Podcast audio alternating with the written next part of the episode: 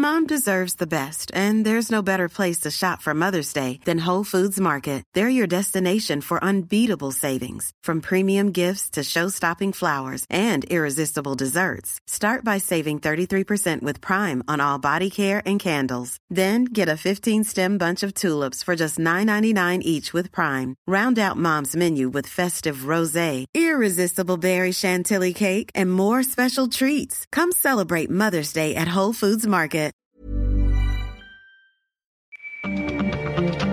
Recuéstate en el diván y abre tus oídos. Iniciamos dialogando con los psicoanalistas.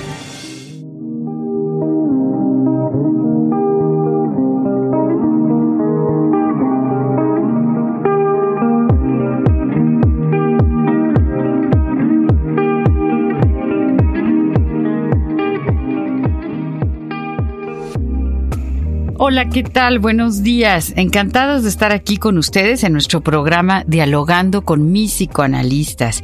Como siempre, les doy el teléfono en cabina 5580 68 1158 y nuestro WhatsApp para que nos escriban al 5530 102 752. Soy Rocío Arocha, estoy aquí con la doctora Ruda Axelrod y con el doctor Pepe Estrada.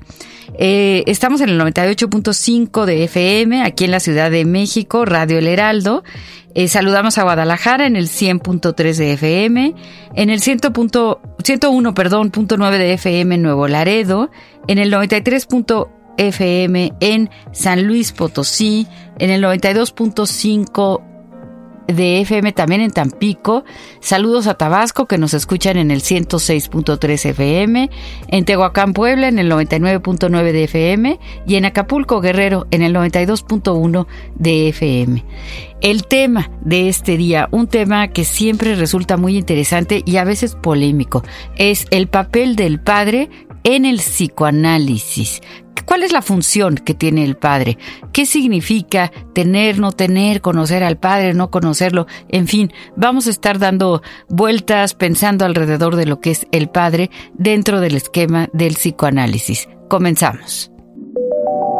El padre tiene un papel fundamental en el sustento y cuidado de la diada madre-bebé. Durante cada etapa del desarrollo del hijo, el padre tiene una función fundamental y cambiante. Según estadísticas, en México el 41.5% de los hogares no tienen la figura del padre. Para el INEGI, en 11.4 millones de hogares mexicanos, el padre está ausente. Por otra parte, el 53% de los mexicanos consideran que su padre estuvo ausente por motivos de trabajo. Según el Censo General de Población y Vivienda del 2010, los padres sumaban en México 19 millones, de los cuales alrededor de 495 mil eran viudos, 259 mil se registraron divorciados y 42 mil eran papás solteros. Los padres mexicanos registran en promedio 46 años. Para Santiago Ramírez, importante psicoanalista mexicano, fundador entre otros de la Asociación Psicoanalítica Mexicana, el hombre mexicano actúa activamente en la edad adulta lo que sufrió pasivamente en la edad infantil, abandonando de adulto a sus hijos, reivindicando en su conducta el haber sido abandonado. También escribe, toda imagen fuerte, lejana, distante, con la que entra en contacto el mexicano es vivida como imago paterna. Este imago, por parte de condiciones históricas señaladas, se vivencia como hostil, agresiva y castrante. Las situaciones de debilidad, también por circunstancias históricas actuales, se les identifica como lo femenino, pasivo e indígena. Las funciones del padre en psicoanálisis son fundamentales para un adecuado desarrollo. ¿Qué pasa si la figura del padre no está? no se puede determinar de modo definido, ya que la función paterna puede ser compartida o llevada a cabo por otras personas.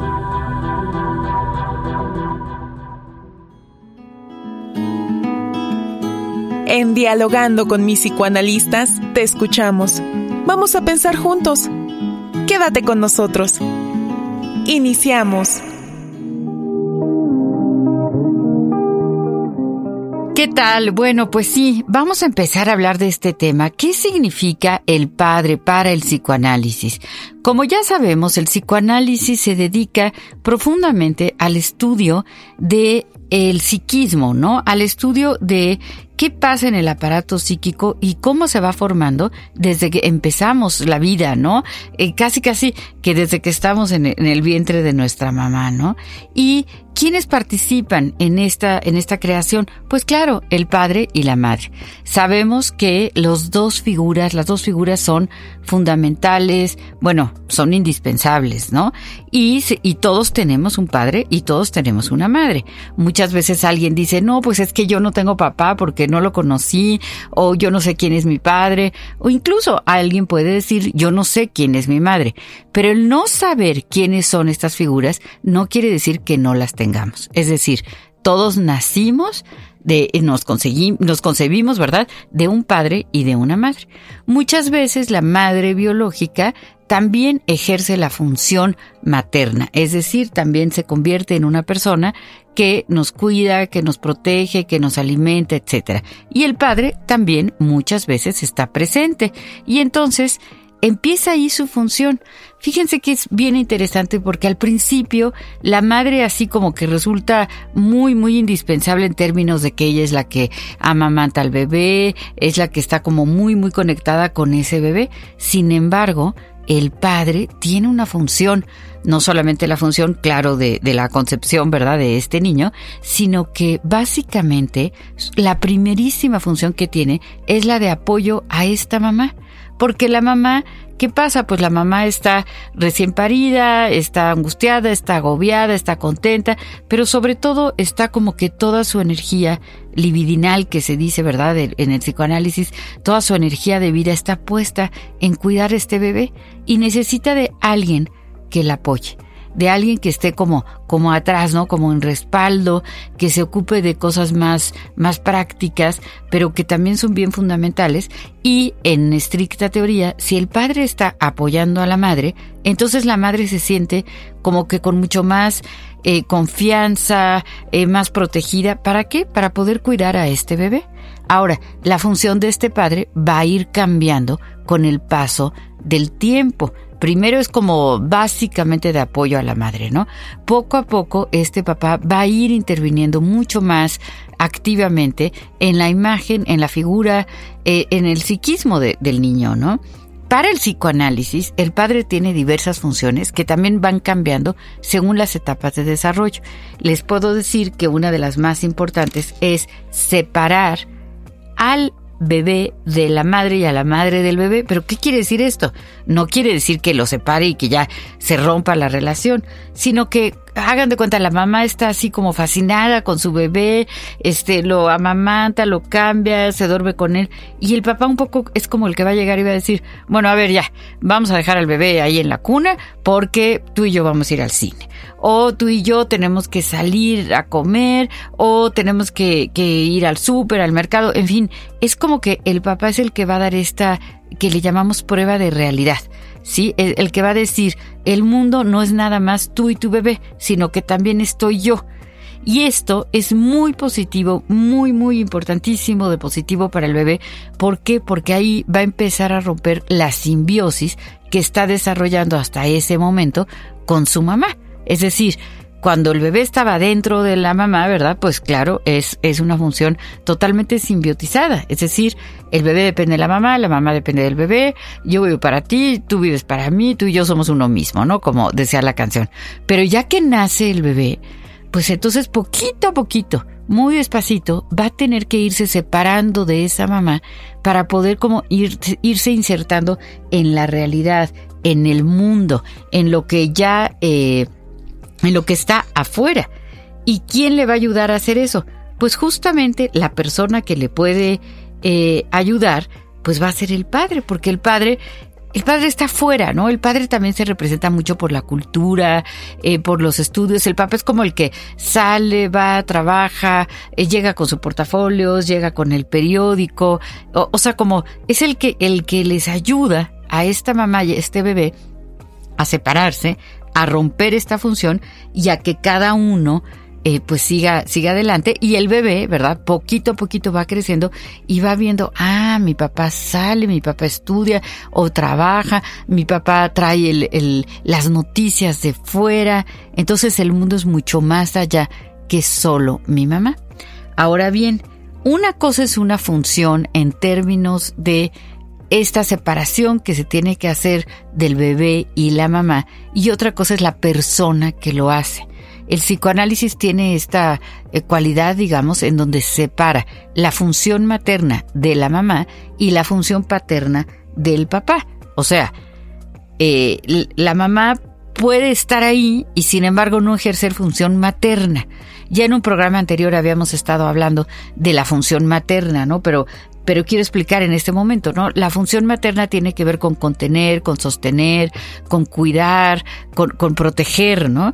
Lo puede hacer la mamá biológica, pero también lo puede hacer otra señora, ¿no? O un señor, incluso el papá puede tener función materna, estos padres que, eh, que son tan dulces, cariñosos, que a lo mejor, por ejemplo, vamos a decir, un hombre se queda viudo, tiene a su hijito y eh, y no sé, una nana, su propia madre, le ayuda en algunas de las funciones de, de, cuidar al bebé, pero este señor ejerce la función materna también puede ejercer la función paterna.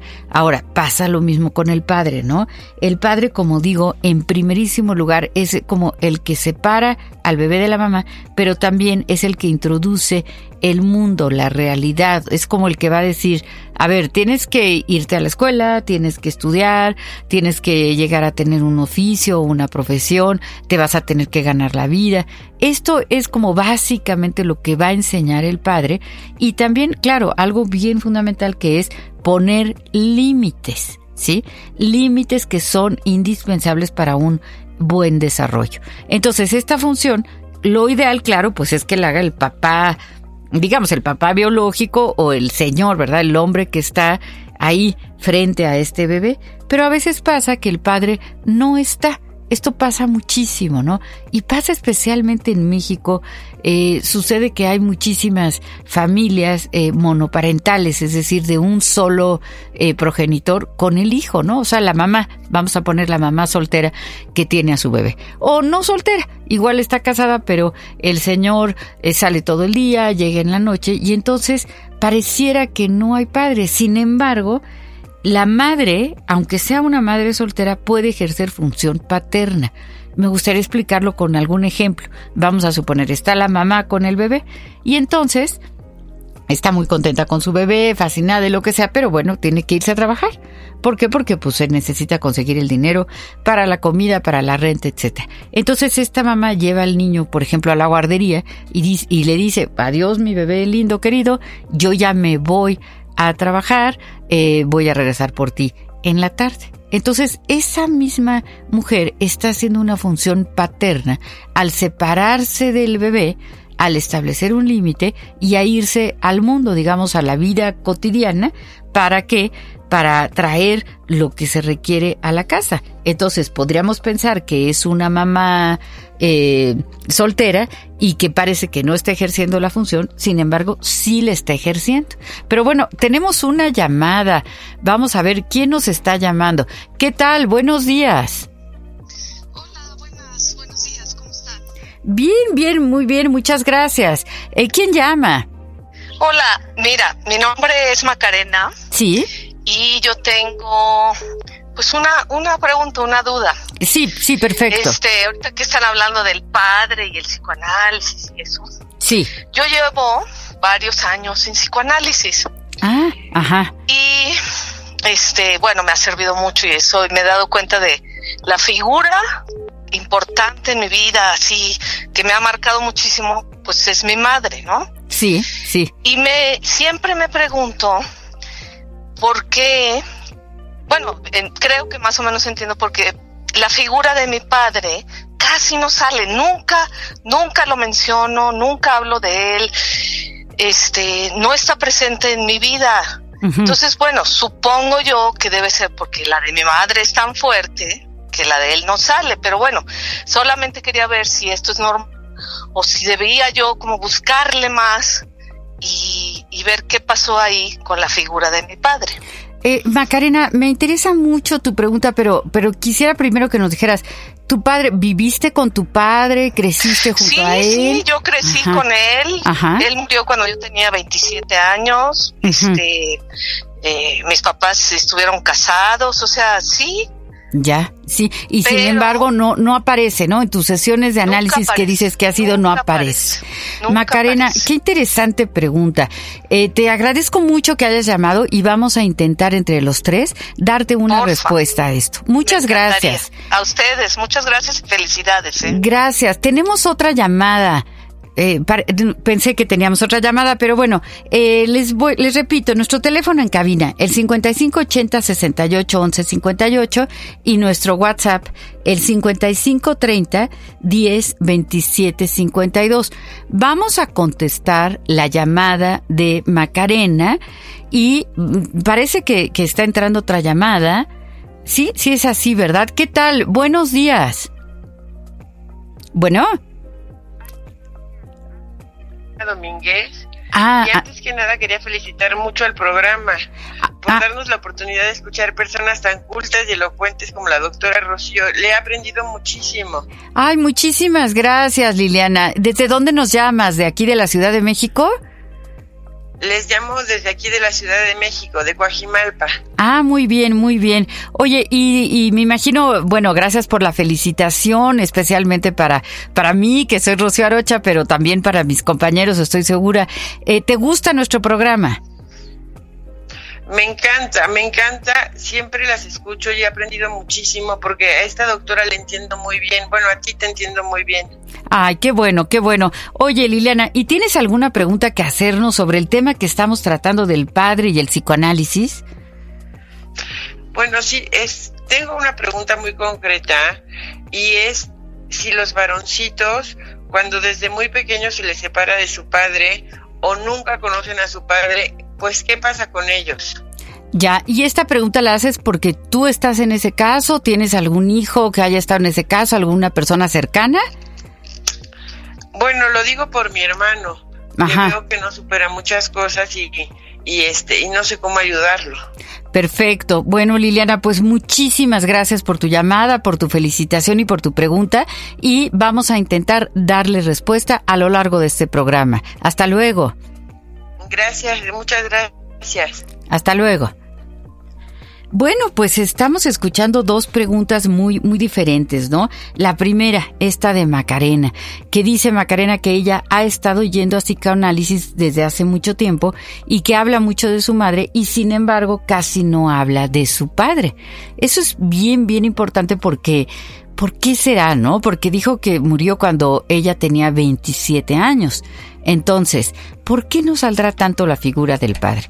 Yo les diría que en primer lugar, la figura de la madre es como muy fuerte, como muy, eh, muy grande, ¿no? Como, como que la madre está tan presente en nosotros y a veces el padre parece que no está tan presente. Porque, bueno, nos, nos pregunta Macarena esto de, de qué pasa, porque ella va mucho a psicoanálisis y habla mucho de su madre y casi no habla de su padre. ¿Tú qué opinas, Ruth, de esto? Hola, buenos días. ¿Cómo estamos? Corrí mucho para llegar, pero muy emocionada de estar aquí con ustedes, Jasmine Rocío. Buenos días. El que el tema es apasionante, ¿no? Sí, sí, así es. Y, y, te preguntaba esto porque tuvimos una llamada sí. de Macarena. Y entonces nos dice, esta es una mujer que lleva muchísimos años yendo a psicoanálisis. Sí. Y dice que se la pasa hablando de su madre, pero que casi nunca habla de su padre, que por qué será esto, porque sí creció junto a su padre y su padre muere cuando ella tiene 27 años. Ok, tuvo suficiente tiempo para introyectar al padre, entonces me estás diciendo. Sí, sí. Y ella dice, ¿por qué casi nunca hablo de mi padre? Y dice, ¿qué hago? ¿Tendré que escarbarle? ¿Por qué no sabe claro, tanto? Claro. Bueno, yo creo que es bien importante entender que quizá hablamos de lo que más nos preocupa. Quizá hablamos de lo que más nos duele, de lo que más conflicto nos causa.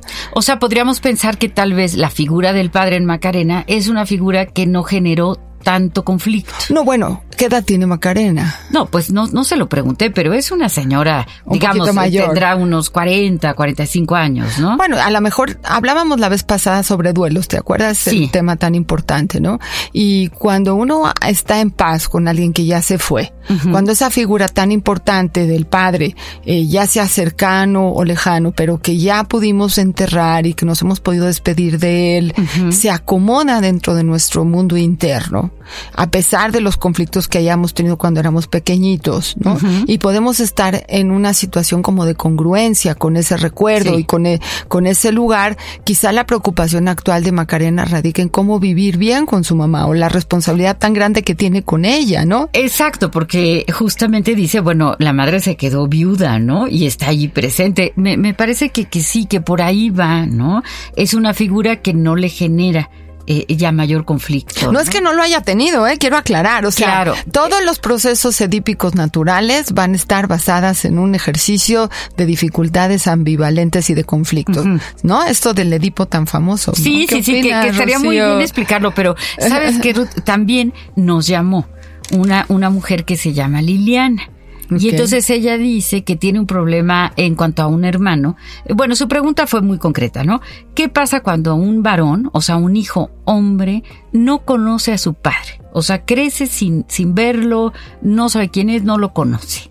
Eso, eso nos pregunta Liliana y le prometí que le íbamos a contestar. Me parece buenísimo el reto. ok, entonces hay una mujer que decide ser mamá. Sí o sea, se embaraza de una pareja, pero esta pareja no va a participar en el juego de la parentalidad de este chiquito. Exacto, y es un niño el que es un Niño. Es un niño, no, no una niña, un niño, ¿no? A ver, eh, yo te pregunto a ti, Ruth, si es niña o niño, ¿es diferente la función de, del padre? Mm, bueno, la niña necesita identificarse con su mamá. Sí. Y el niño necesita identificarse con su papá. ¿Y entonces qué pasa si no, no pero, pero espérame, espérame, porque tiene que saber amar a los dos, Rocío. O sea, en la pareja parental, una de las trampas que los papás tienen que tener cuidado es en la libertad de poder dejar a sus hijos que los amen a los dos claro. Ninguno es mejor que el otro, ¿no? Si el padre está ausente porque la madre no lo permitió, porque el padre no pudo estar presente, va a dejar un hueco importante en el psiquismo del pequeño, ya sea niño o niña. O niña. Eh, en, eso, estamos, todos totalmente de acuerdo. Ahora, es un hueco irreparable, es decir, este hijo que crece sin padre eh, presente, sin padre presente, padre presente, porque tiene un padre biológico. Ah, no, eso, eso, bueno, empezamos el programa diciendo eso, ¿no? Padre y madre todos tenemos, porque pues, a veces poca madre, a veces mucha madre, exacto, exacto pero hasta ahorita sabemos que bueno, el padre y la madre, pues por, por fuerza participaron en el proceso de, la concepción, ¿no? Pero a veces explicaba yo al principio del programa, a veces la mamá no está porque se muere, porque se va, porque abandona al hijo, a veces el papá no está, también puede ser porque se muere, ¿no? Claro. O porque se va, o porque no quiso o ni se enteró, ¿no? Mira, ¿sabes, ¿sabes qué creo que es importante mencionar? Cuando el pequeño es, puedo decir pequeño de forma genérica. Sí. Niño o niña, ¿no? Es criado por su madre y su madre en su forma de entender el mundo sabe que hay un lugar para ese padre, aunque no esté presente, el padre tiene un lugar, aunque sea un lugar vacío. Exacto. O sea, es como habitado ese lugar por el discurso de la madre. Sí. Ajá. Y por la por un, una explicación que se le va a ofrecer a ese pequeño o pequeña en relación a la situación de la ausencia. O sea, ¿qué le decimos al niño? Eh, por ejemplo, si el padre ha fallecido, ¿es bueno decírselo desde chiquito? Yo creo que tratemos siempre de decir la verdad, pero la verdad está matizada por las palabras que usamos y por el eh, entender a quién le vamos a hacer este mensaje. No es lo mismo explicarle a un niño de uno o dos o tres años qué sucede con una situación a, un grandulón de 14 o 20, ¿no? Claro, y luego hay quienes crecen eh, con mentiras, ¿no? Pero voy a repetir nuestro teléfono en cabina, que es el 5580 68 11 58 y nuestro WhatsApp para que nos escriban al 5530 10 27 52. Y mira, justo estoy leyendo aquí un WhatsApp. Esta persona nos dice, a mí mi mamá nunca me dijo que mi padre se, habría, se había muerto y crecí pensando que en algún lugar estaba mi papá. Hasta que cumplí 16 años es que mi madre me confiesa que mi padre había muerto y que no me lo quiso decir de niño para no lastimarme. Pero entonces hubo alguna otra verdad o mentira que estuvo rellenando la pregunta de dónde está mi papá. Pero sí, claro, ¿qué le habrán dicho? ¿no? Exacto, exacto. Porque no le dijeron tu padre ha muerto, sino simplemente creció sin ver a su papá y nadie le dio una explicación. ¿Y, ¿Y, nunca preguntó el pequeño dónde estaba papá o qué le había pasado a papá? Ojalá nos escriba de nuevo en el WhatsApp para que nos diga Pero yo yo tengo un caso que puedo que puedo platicar eh, en algunas cosas en relación a que eh, se le recuerdo esta circunstancia en donde la mamá me decía, ¿qué le digo? A mí era un varoncito también, ¿no? Ajá. Este, eh, había tenido una circunstancia, una relación amorosa, ella, nació el nene, y el papá por X o Y razón se deslindó de la relación, dejó la parte económica bien ubicada, pero no, nunca apareció en la vida del nene, ¿no? Y la mamá estaba muy angustiada y pudimos platicar varias, en varias ocasiones, cómo llevar a cabo esta, este maternaje sin angustias de más, porque ser mamá ya tiene suficientes angustias, ¿no? Y ser niño también tiene muchas angustias, yo creo, ¿no? Eh, Pepe, ¿tú qué piensas? ¿Se le dice o no a un niño tu padre ha muerto? ¿O se le cría en la mentira? Híjole, yo creo que sí es importantísimo siempre estar eh, pensando, eh, en primera instancia, el grado en que nosotros podemos aterrizar una información para los niños, ¿no? Sí. Pero también pensar el daño que puede hacer tener un secreto de tal magnitud a nivel de eh, emociones y a nivel de eh, aparato psíquico, ¿no? Es decir, a nivel interno, ¿qué impacto puede tener el decirle una mentira de una magnitud tal como eh, esconderle el origen de su padre, la situación de su padre, ¿no? Claro, claro, es algo que puede ser, eh, estamos de acuerdo aquí los tres, ¿verdad? Que puede ser algo sumamente peligroso, ¿no? Y, que y podemos, podemos decir la verdad con palabras dulces, ¿no? Cuando, Claro. o sea, la, la concepción de la muerte para los niños es muy diferente a la concepción de la finitud que tenemos los adultos, Claro, ¿no? claro. Y jugamos un poco con las fantasías de que se fueron al cielo y son angelitos, ¿no? O que se convirtieron en una estrellita y que de alguna forma podemos verlos por ahí. Entonces, creo que podríamos, podríamos ofrecerle a la mamá la idea de que le dé al nene un discurso real en donde el niño pueda entrar y salir del juego, ¿no? De la realidad y pueda buscar cómo llevarse con esta realidad. Claro, claro. Eh, tenemos que ir a un corte, pero vamos a seguir con este tema de el padre y el psicoanálisis. Les recuerdo nuestro teléfono en cabina, el 5580 68 11 58. ¿Están de acuerdo Rudy y Pepe con que continuemos hablando de la función del padre desde distintas perspectivas después de este corte? Interesantísimo. Claro por que sí.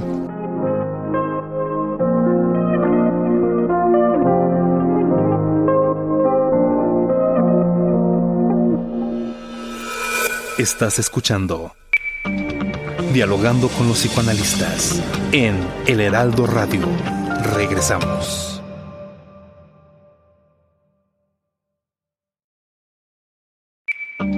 Continuamos en Dialogando con los psicoanalistas.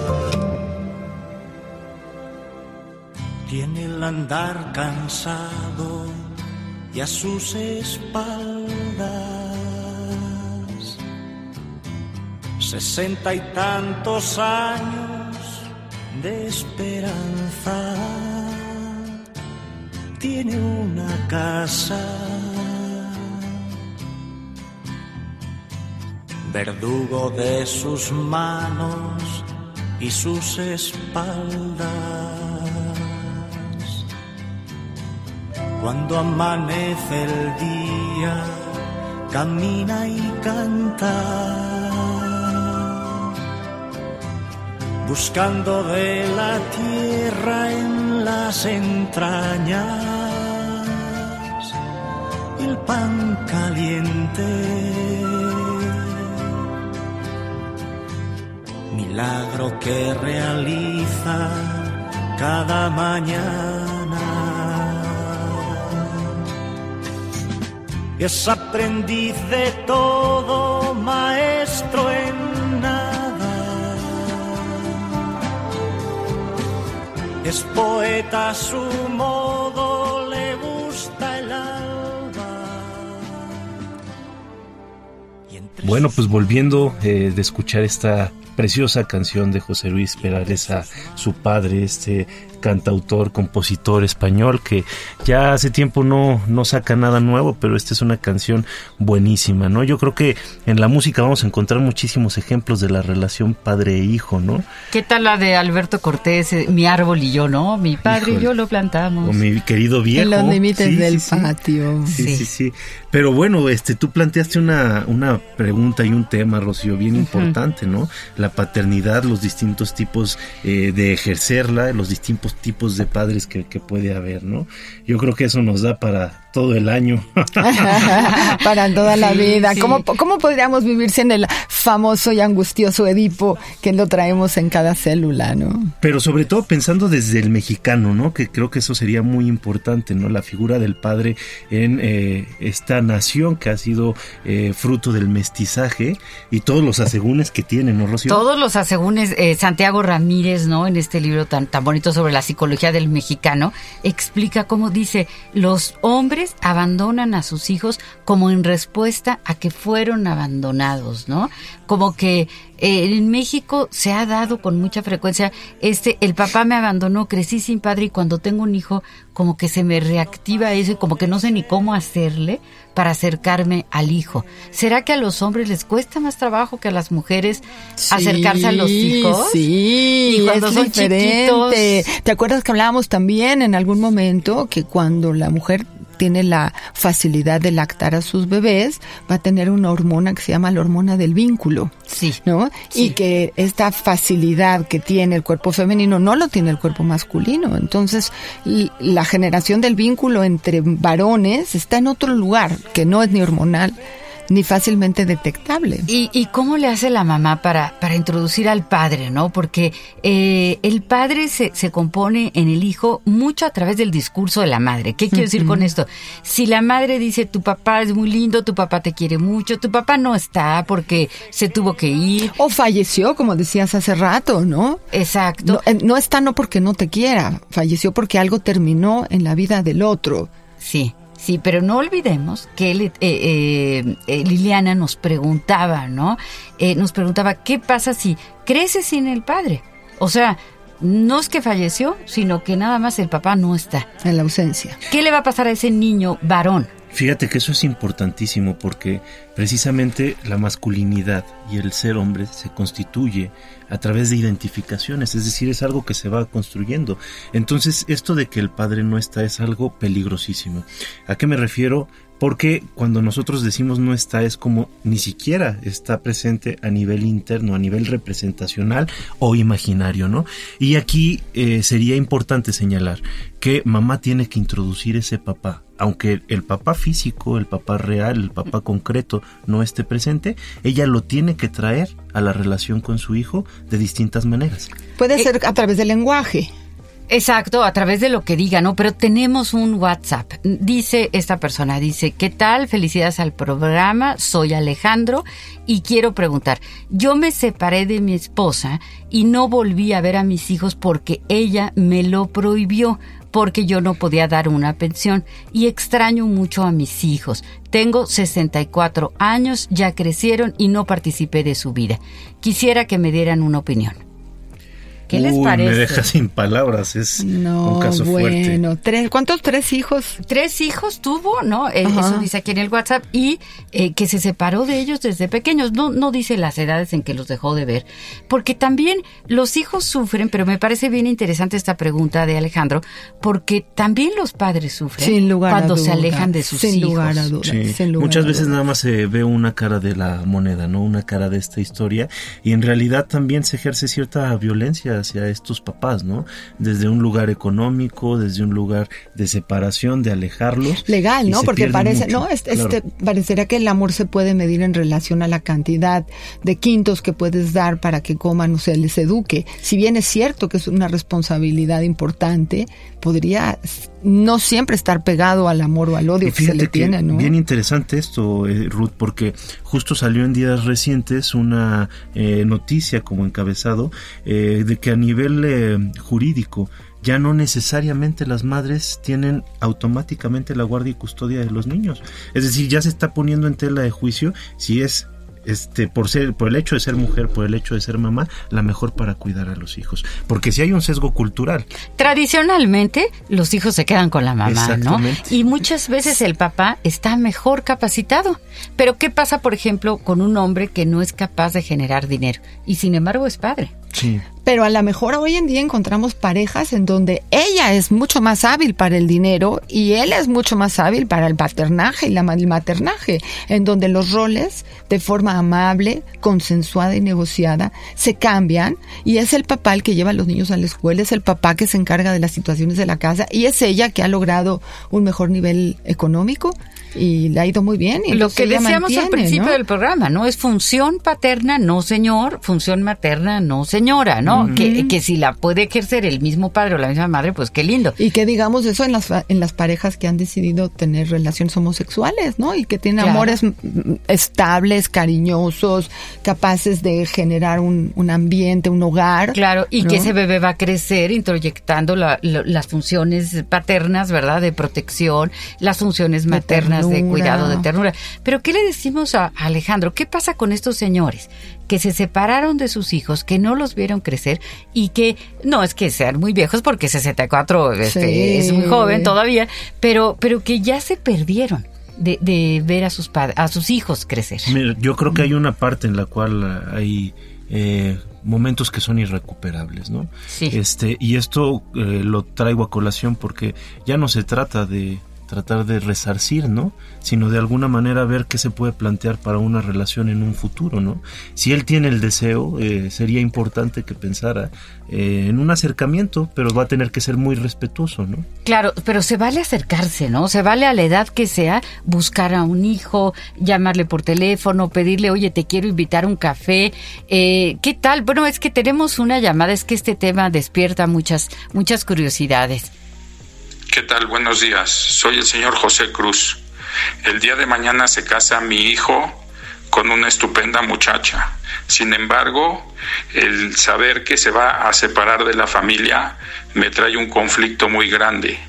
Me encuentro ante un duelo en el cual él se va a separar de nosotros y hemos tenido, mi esposa y yo, una gran discusión para poder sobrellevar la pérdida del hijo al núcleo familiar. Ojalá me puedan dar alguna idea para poder sobrellevar esto. Gracias. Qué, qué interesante pregunta, ¿no? Porque se, se, nos va el hijo se casa, ¿no? Y luego a ver si nos gusta la, la nuera, ¿no? Porque dicen por ahí, no era lo que yo quería para mi hijo, por eso no era, ¿no? Este, no, no es cierto, estoy bromeando. Pero, pero, ¿qué hacemos, no? ¿Qué, qué pasa cuando se nos va el hijo? Estamos entre, eh, los busco cuando no, no crecieron junto a mí, pero a veces crecieron junto a mí y se van y entonces tengo miedo. Que estamos como en los polos, ¿no? El ejercicio este del papá que desaparece por sí. X o razón o fallece, ¿no? Y de, por otro lado, este papá que lo ha tenido cerca y ahora en este proceso de crecimiento sano y natural del desprendimiento frente al matrimonio, hay un desgarre, un sufrimiento importante, ¿no? Sí. En el amor de todos, para todos seguir creciendo. Y es interesantísima la, la pregunta de, de, José y su experiencia, eh, porque justamente habla también de este tema que tiene que ver con el nido vacío, ¿no? Que, que es muy sonado. Y muchas veces estos papás, eh, mamás también, eh, buenos, que tienen una buena relación de pareja entre ellos, pero que se centran en la paternidad, en el parentizaje de, de sus hijos, eh, a veces dejan de lado otras áreas que son muy importantes de la pareja, ¿no? Y entonces cuando los hijos se van, se extraña al hijo porque se va, deja ahora, ahora sí que un espacio ahí importante en, en la familia, eh, es percibido como un hueco, pero sobre todo pues se tienen que voltear a ver como pareja, ¿no? Empieza a, a, resurgir la relación de pareja y a veces esto angustia. Sí, porque los hijos eran el pretexto, ¿no? Para hablar de, fíjate que fulanita hizo esto, menganita reprobó tal materia, eh, ¿qué hacemos? ¿Le damos permiso o no? En fin, el tema de la pareja se convierte en los hijos. Uh -huh. Pero los hijos se van y ahora tú y yo somos unos desconocidos. ¿Y de qué vamos a hablar? Pues de la nuera, está muy fácil.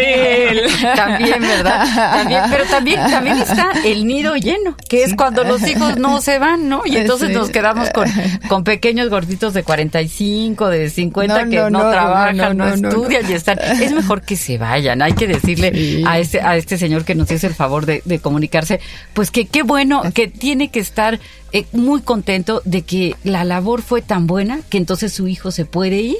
Y se puede ir bien. Y me parece que dijo algo muy bonito, que están sufriendo él y su señora, ¿no? Entonces es una, un sufrimiento acompañado. O sea que de alguna forma siempre hay un lugar de sufrimiento cuando nace el bebé, cuando crece el niño y cuando se va el adulto de la casa, ¿no? Pero justamente este, este tipo de partidas que son dolorosas, porque sí, evidentemente se quiere mucho a un hijo, ¿no? Y, un hijo quiere mucho a, sus papás, pero estas, este tipo de, de, situaciones remueven muchas cosas y lo que a veces no nos damos cuenta es que precisamente es una especie de graduación como padre, ¿no? Claro, claro, el hecho de que el hijo se pueda ir y pueda establecer una pareja, eh, pensar en un proyecto de vida, crear una familia, aunque sea muy doloroso, sí es un modo de decirnos, papá, mamá, lo hiciste bien y lo hiciste tan bien que yo también quiero ser padre. Yo quiero reproducir este modelo. está bien tener pareja, está bien irse de la casa, está bien comenzar un propio camino,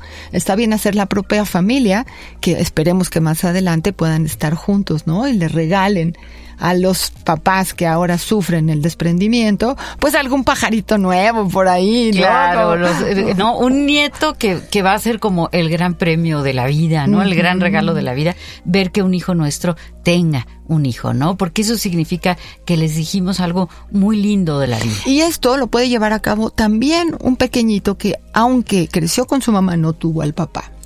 Sí, es decir, el, el premio de la vida se le va, se lo va a ganar todo aquel que pueda expresar que a pesar de que no esté el padre presente, recordando la pregunta anterior, ¿no? Hay suficiente amor y suficiente cariño para que ese pequeño crezca y tenga con quién platicar y tenga con quién entender la ausencia de su papá. Sí, y creo que otro reto importante por ahí radicaría cuando se hacen las nuevas parejas. Porque ahora está de moda la madrastra, ¿no? Pregúntale a Maléfica, ¿no? O el padrastro también.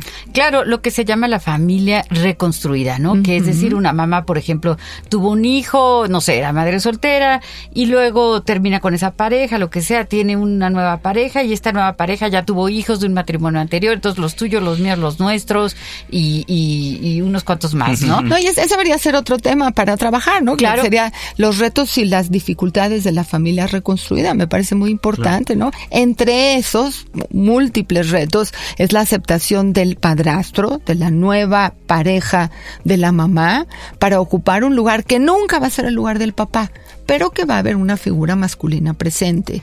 Y volviendo a lo que nos preguntaba Macarena, ¿por qué la mamá como que se habla más de la mamá, el día de la madre, el tránsito se para, la, toda la ciudad, bueno, todo el país se paraliza. ¿Y por qué el padre así como que el Día del Padre creo que no se vende tanto, creo que los restaurantes no se abarrotan. Sí, ese eh, día sí, nada, pero nada más uno, ¿no? Porque siempre es domingo. Pero ¿por qué? Porque es más, o parece ser en la cultura la figura de la madre mucho más grande que la del padre. ¿Tú qué piensas, Pepe? Fíjate que es una pregunta interesantísima, Rocío, y creo que sí es un fenómeno cultural muy mexicano, ¿no? Al iniciar el programa escuchábamos unas estadísticas fuertísimas, ¿no? La mayoría de los hogares mexicanos están formados por una mamá que eh, a los hijos, ¿no? Es decir, son madres solteras, este, madres que se quedaron eh, por algún motivo de divorcio o de viudez, eh, como cabezas de familia, ¿no? Y este, bueno, esto es un dato importante porque evidentemente entonces la crianza va a ser guiada por una madre, pero culturalmente desde antaño sí tenemos una predilección por la figura eh, materna, ¿no? Vamos a pensar que en un país como México, que es de mayoría eh, católica y tiene una figura, un ícono religioso como el de la Virgen de Guadalupe, este, sería muy interesante preguntarnos el por qué, por qué ha sido tan importante. Bueno, yo creo que eh, reubico el ejercicio del cuerpo, ¿no? Es la mamá la que tiene el pecho, la que nutre, la que ofrece, la que va a tener la fortaleza de mantener vivo a ese bebito, ¿no? Claro que en caso de que la madre fallara, el padre puede entrar, pero su circunstancia va a ser una mamila, ¿no? No un pecho, ¿no? Que, es igual de valioso en ese sentido, ¿no? Pero está biológicamente, ella está biológicamente dotada para sostener, dar vida, dar fortaleza a un bebito, ¿sí? Y él tendría que tomar como alternativas eh, artificiales, ¿no? Mm. Y bueno, quizá desde ahí se mantiene esta relación un poquito más fortalecida en la maternidad. Sí, pero, pero a ver, ¿es el padre el que se va porque no tuvo padre, porque fue abandonado, porque no le faltan hormonas? Este, le faltan hormonas? ¿O es la madre la que está fascinada con su hijo y entonces como que expulsa al padre, ¿verdad? Eh, eh, o, no lo no lo introduce, no lo participa tanto en la crianza. Fíjate que a mí se me hace que, esa pregunta es interesantísima, este y, me gustaría abordarla, pero primero quisiera tocar otro tema en relación a, la figura materna, ¿no? Eh, la toco, hoy hablamos del padre, pero no podemos pensar un padre sin la madre y viceversa, ¿no? Y creo que culturalmente esta figura materna ha tomado una eh, relevancia mayor a nivel cultural, precisamente por la constitución de este país. Curiosamente, eh, el cristianismo es una religión del padre y en México es una religión que parece que va más hacia la madre. Y bueno, si lo explicamos esto desde un nivel histórico, antropológico, tiene que ver mucho con esta orfandad de este pueblo mestizo que están haciendo, ¿no? Y que de alguna manera necesita un cobijo materno para crecer. Pero ahora sí, el tema del padre se ha tomado mucho más este favor o voto o predilección hacia la madre que hacia el padre, ¿no? Porque culturalmente creemos que es más importante y no es así. Por ejemplo, el caso de Alejandro, que nos eh, comenta eh, que lo marginaron, ¿no? Por no tener este, la capacidad de aportar económicamente. Y eso es un error muy común que existe entre los padres que se separan de agarrarse a niñazos y a billetazos, ¿no? Y entonces tú es un pretexto, ¿no, Pepe? Pues es un pretexto basado en lo legal, en lo financiero, para romper allá en una relación donde parecía que las cosas no iban bien, ¿no? Claro, claro, porque yo puedo decir, está bien, no puedo dar el dinero o no lo puedo dar en este momento y sin embargo quiero estar cerca de mi hijo. Lo mismo sería si una mamá, por ejemplo, se enferma y no puede hacer la comida y sin embargo sigue siendo la mamá. Es muy drástico, ¿no? Este ejercicio, este sufrimiento de este papá por haberse quedado sin sus hijos, ¿no? Que todos conocemos casos así. Igual que también nos paran los pelos de punta aquellas mujeres que también llegan hasta el hartazgo y le dejan a los tres hijos al varón, ¿no? Tan dramático uno como tan dramático el otro. Y aquí nos estamos enfrentando a un tema de una laguna legal que sí es bien importante, ¿no? Porque legalmente este el padre tiene obligaciones económicas con los hijos, ¿no? Y entonces Pero la madre también tendría si tuviera la capacidad, ¿no? Es esta distribución de roles que habría que cuestionar en cada relación de pareja, ¿no? Vamos a ir arrastrando una laguna o una especie de vacío que en realidad a quien no está protegiendo es a los hijos. Y al padre. Al padre, sin lugar a dudas, pero los más afectados van a ser esos esos muchachos. Fíjense, esto es muy muy cierto, ¿no? Otra cosa bien, bien interesante que, que es sobre lo mismo que estabas diciendo tú, tú Pepe, de algún modo también tú, Ruth. Eh, nosotros en México decimos, qué padre, ¿no? Cuando algo nos gusta, cuando algo está bonito, no decimos qué madre, decimos qué padre. Y sabían que es el único país que utilizamos ese adjetivo de padre para señalar algo que nos gusta. Hombre, qué dato tan interesante. nuestro programa está padrísimo, ¿no? Por ejemplo. Y sí está padrísimo. Sí, la verdad está padrísimo. Y además, este es nuestro último programa del año. Entonces también hay que desearles, pues muy feliz año nuevo. Estamos a, a nada de la fiesta de fin de año, a nada de comenzar un, eh, nuevo año, que sea con un pie nuevo, con un corazón nuevo, con ideas nuevas, pero con todo lo viejo también. Eh, claro, exactamente, ¿no? Les recordamos nuestro teléfono en cabina, el 5580 6811 58 y nuestro WhatsApp que es el 5530 1027 52. ¿Cómo vamos a festejar el fin de año? Eh, bueno, primero con un homenaje. Yo creo que todos tendríamos que hacer un homenaje hacia nuestro padre y hacia nuestra madre. Haya estado cerca, no haya estado cerca, lo hayamos conocido, estén vivos, eh, tal vez ya se nos adelantaron y ya no están. Y también, pues con los hijos, ¿no? En el caso que se tengan. Y si no, de todos modos, es una gran fiesta. ¿Tú cómo lo vas a celebrar, Ruth? Yo con mucha gratitud Sí, creo que a mí lo que me parece como muy lindo de todo este tiempo que estamos juntos y aprendemos a pensar juntos nosotros y el auditorio que nos sigue en alguna ocasión en varios programas, ¿no? Y se atreven a hablarnos y, y convivir con nosotros en este lugar es agradecerles que nos sigan, agradecerles que nos hayan escuchado, que nos aguanten tantas palabrotas, ¿no? y también, claro, eh, a nuestros padres, a nuestros abuelos, creo que también es importante traerlos a la fiesta y cuando decimos salud, en una palabrita, tener todo ese mundo transgeneracional presente para poder seguir cuidando a los que siguen en un poquito de, eh, de mejora Estamos obligados a ser un poquitito mejor que nuestros padres y obligar a nuestros hijos a ser un poquitito mejor que nosotros. Claro, es interesantísimo. Y fíjate que yo creo que hay que insistir mucho en la dimensión interna. Ahorita que hablaron de agradecer a, mamá y a papá, es si tienes la oportunidad de verlos en lo físico, de todavía tenerlos con vida y de dialogar con ellos es buenísimo, pero lo más importante es lo que tienes allá adentro, porque hay que entender que mamá y papá pasan con el tiempo a ser parte de nosotros mismos. Y entonces nos estamos peleando o estamos llevándonos a todo dar con ellos, pero desde adentro, ¿no? Y cuando hacemos algo que hacía nuestro padre o que hacía nuestra madre, es un modo de hacerles un homenaje, ¿no? Y que, qué cosa tan, clásica, el festejo de fin de año generalmente es en una cuestión familiar, ¿no? Sí, sí, sí, y justo fíjate que rastreando eh, los orígenes de estas fiestas, ¿no? De, fin de año alrededor de todo el mundo, sin importar la religión a la que se pertenezca, tienen que ver con eh, rituales, ¿no? Que originalmente tenían que ver con los ciclos de la agricultura y al final de cuentas estaban relacionados directamente con los ritmos eh, biológicos de este planeta, ¿no? el cambio de las estaciones, la vida y la muerte que se ve en las plantas, en los árboles, la posibilidad de preparar la tierra para sembrar nuevas cosas, ¿no? Entonces la renovación, decías Pepe, ¿no?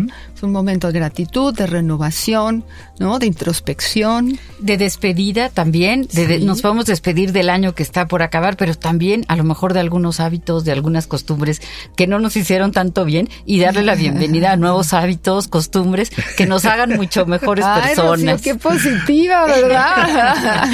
pues sí, bueno, pues nos vamos despidiendo. Muchísimas gracias gracias por habernos escuchado. Este día es muy, muy importante para nosotros porque señala el último programa de este año. Eh, les recuerdo, soy Rocío Arocha, estoy con Ruth Axelrod, para mí también. Eh, quiero desearles feliz año nuevo a todos. Nos vemos en enero con ganas de seguir adelante. Eh, es un placer estar con ustedes. Yo soy Pepe Estrada y me ha dado mucho gusto que nos hayan ayudado cada sábado de 11 a 12 a ir construyendo poco a poco este programa. Eh, me dará mucho gusto iniciar el nuevo año con ustedes. Reciban un fuerte abrazo. Y muchísimas gracias a Yasmín Hernández, nuestra productora, que siempre ha estado acompañándonos tan, tan amable, tan atenta, tan inteligente. Y en los controles a Enrique Hernández. Muy feliz año nuevo. ¡Feliz año nuevo! Por hoy, guarda el diván pero te esperamos la próxima semana para que juntos abramos nuestros oídos en Dialogando con los psicoanalistas.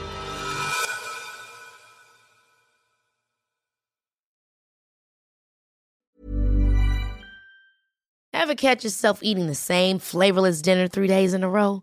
Dreaming of something better? Well, HelloFresh is your guilt-free dream come true, baby. It's me, Kiki Palmer.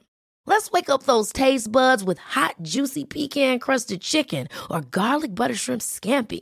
Mm. Hello Fresh. Stop dreaming of all the delicious possibilities and dig in at HelloFresh.com. Let's get this dinner party started.